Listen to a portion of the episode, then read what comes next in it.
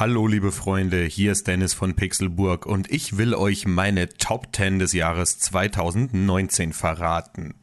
Auf Platz 10 findet sich Gears 5 und hier meine ich explizit die Kampagne. Kate ist zwar auch schon, ja, sehr, sehr brutal unterwegs, in bester Serientradition natürlich. Es macht aber einfach Spaß, die fiesen Locust mit dem Lancer zu zersägen und die kernigen Sprüche, die auch sie gut drauf hat. Man muss aber dazu sagen, dass doch Kate auch eine gewisse emotionale Tiefe in die Story kommt. Jetzt mögen Leute, die Gears-Fans seit der ersten Stunde sind, behaupten, die gab's davor auch schon. Würde ich so nicht ganz unterschreiben. Auf jeden Fall ist das durch Kate nochmal vertieft worden. Die Action passt. Nur die Open-World-Segmente, also diese pseudo-offenen Gebiete, die hätte man sich sparen können.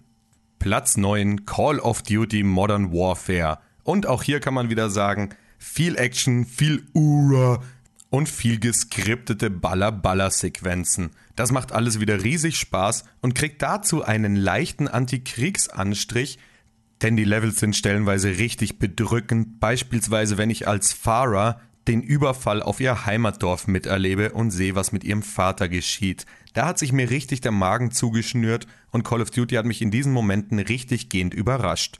Den Multiplayer, da muss ich gar nichts zu sagen. Der ist wieder schön runtergestrippt. Der 2 gegen 2 Modus, Feuergefecht heißt der, glaube ich, im Deutschen, der ist mal eine richtige Überraschung und macht richtig Laune. Dementsprechend muss ich sagen, da hat Infinity Ward einen richtig starken Serienteil abgeliefert. Platz Nummer 8, Katana Zero. Bockschwer, check. Pixeloptik, check. Funkiger Synthwave Soundtrack, check. Dennis mag das Spiel, check.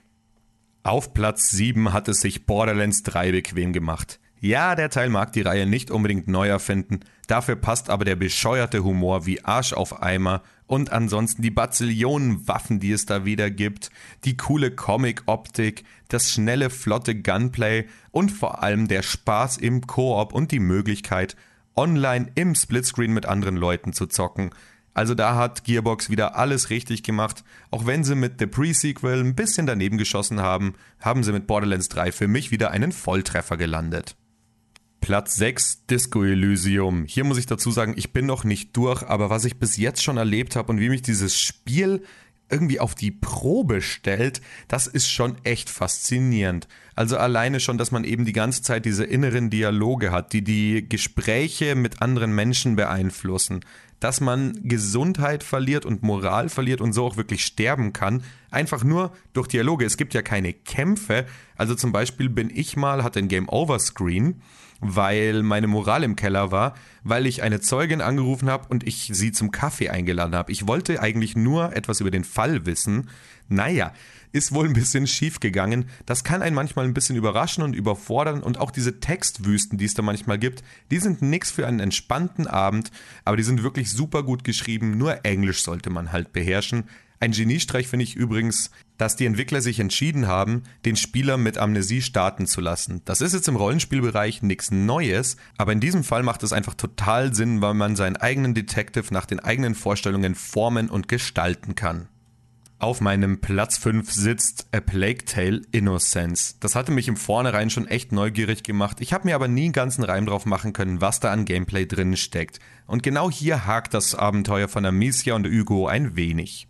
Die Schleuder ist eine nette Waffe und auch das mit der Alchemie hat mich gar nicht so gestört, aber es war halt dann doch sehr dünn letzten Endes. Dafür sind die Charaktere wirklich fantastisch geschrieben und es ist einfach glaubhaft, wie Amicia nach ihrem ersten getöteten Feind sich richtig Vorwürfe macht und Angst hat und wie Hugo auch meint, Amicia, Amicia ist ja tot. Was ich auch spannend fand, ich fand Hugo nicht so nervig, wie ich sonst Kinder in Spielen finde. Also da haben sich die Asobo Studios wirklich ein sehr, sehr gutes Spiel ausgedacht und sehr glaubhafte Charaktere geschaffen. Den Platz 4 auf meiner Liste als nur ein Spiel zu bezeichnen, würde dem Ganzen nicht gerecht werden. Es ist nämlich der Super Mario Maker 2. Alleine was man hier als Baumeister für Möglichkeiten an die Hand bekommen kriegt, ist wirklich wahnsinnig und es wird ja ständig erweitert, beispielsweise durch den Zelda DLC. Doch selbst wenn man seine kreative Ader nicht ausleben kann oder vielleicht auch gar keine hat, dann hat man keine Probleme, denn die Community liefert wirklich grandiosen Nachschub und zwar ohne Ende. Es gibt nachgebaute Zelda-Levels, es gibt Autoscroller, es gibt Speedruns und so weiter und so fort. Der Super Mario Maker 2 ist also wirklich nicht nur etwas für Leute, die selber basteln wollen, sondern die sich einfach an der unendlichen Anzahl an Levels ergötzen wollen und dementsprechend mein verdienter Platz 4. Und damit sind wir auf meinem Treppchen angekommen. Auf Platz 3 findet sich Control von Remedy. Die mag ich ja eigentlich seit dem ersten Max Payne.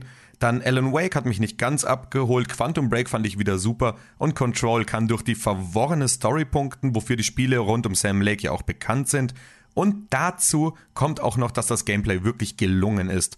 Also wenn ich da irgendwie schwebend über allen Gegnern bin, auf sie baller, während ich mit meiner Dienstwaffe immer wieder zwischen den Feuermodi wechsel, Steine auf sie schleuder, das macht einfach riesig Laune. Und abgesehen von den Performance-Problemen, die sogar auf der Xbox One X stellenweise richtige Gamebreaker sein können, ist das einfach ein fantastisches Stück geworden. Platz 2 auf meiner Game of the Year Liste 2019, nur ganz knapp am Siegerplätzchen vorbei, ist Star Wars Jedi Fallen Order.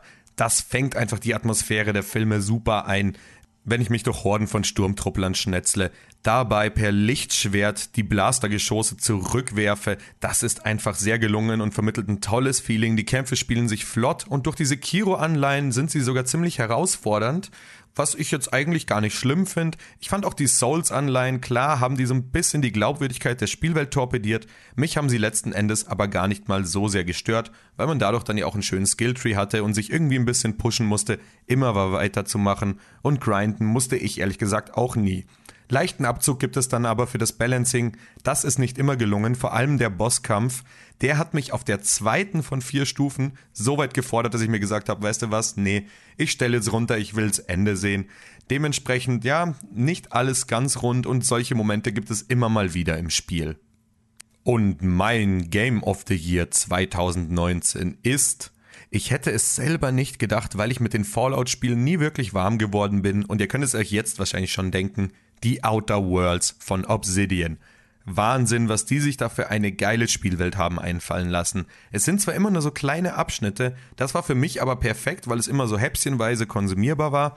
Und dazu sind die auch wirklich glaubhaft und laden zum Erkunden ein. Und man findet immer wieder schrille Nebengestalten, die einen im Zweifel einfach nur mit unterhaltsamen Dialogen unterhalten. Also beispielsweise in Byzantium ein Barkeeper, den ich anspreche und einen Drink will, der mir dann erklärt, weißt du was, sprich mit meinem Roboter Arbeiten ist was für Arme und für Droiden. Fantastisch und wie oft ich da dann wirklich laut auflachen musste, das hat mich schon überrascht. Für einen möglichen Teil 2 würde ich mir dann wünschen, dass ein bisschen mehr Budget da ist, weil es technisch manchmal schon ja, nicht ganz so hübsch geworden ist und es an ein paar Ecken dann doch noch hakelt. Aber alles in allem war das eine fantastische Reise und ich kann es kaum erwarten, einen zweiten Run zu starten, einfach um zu sehen, wie würde sich denn Situation XY entwickeln.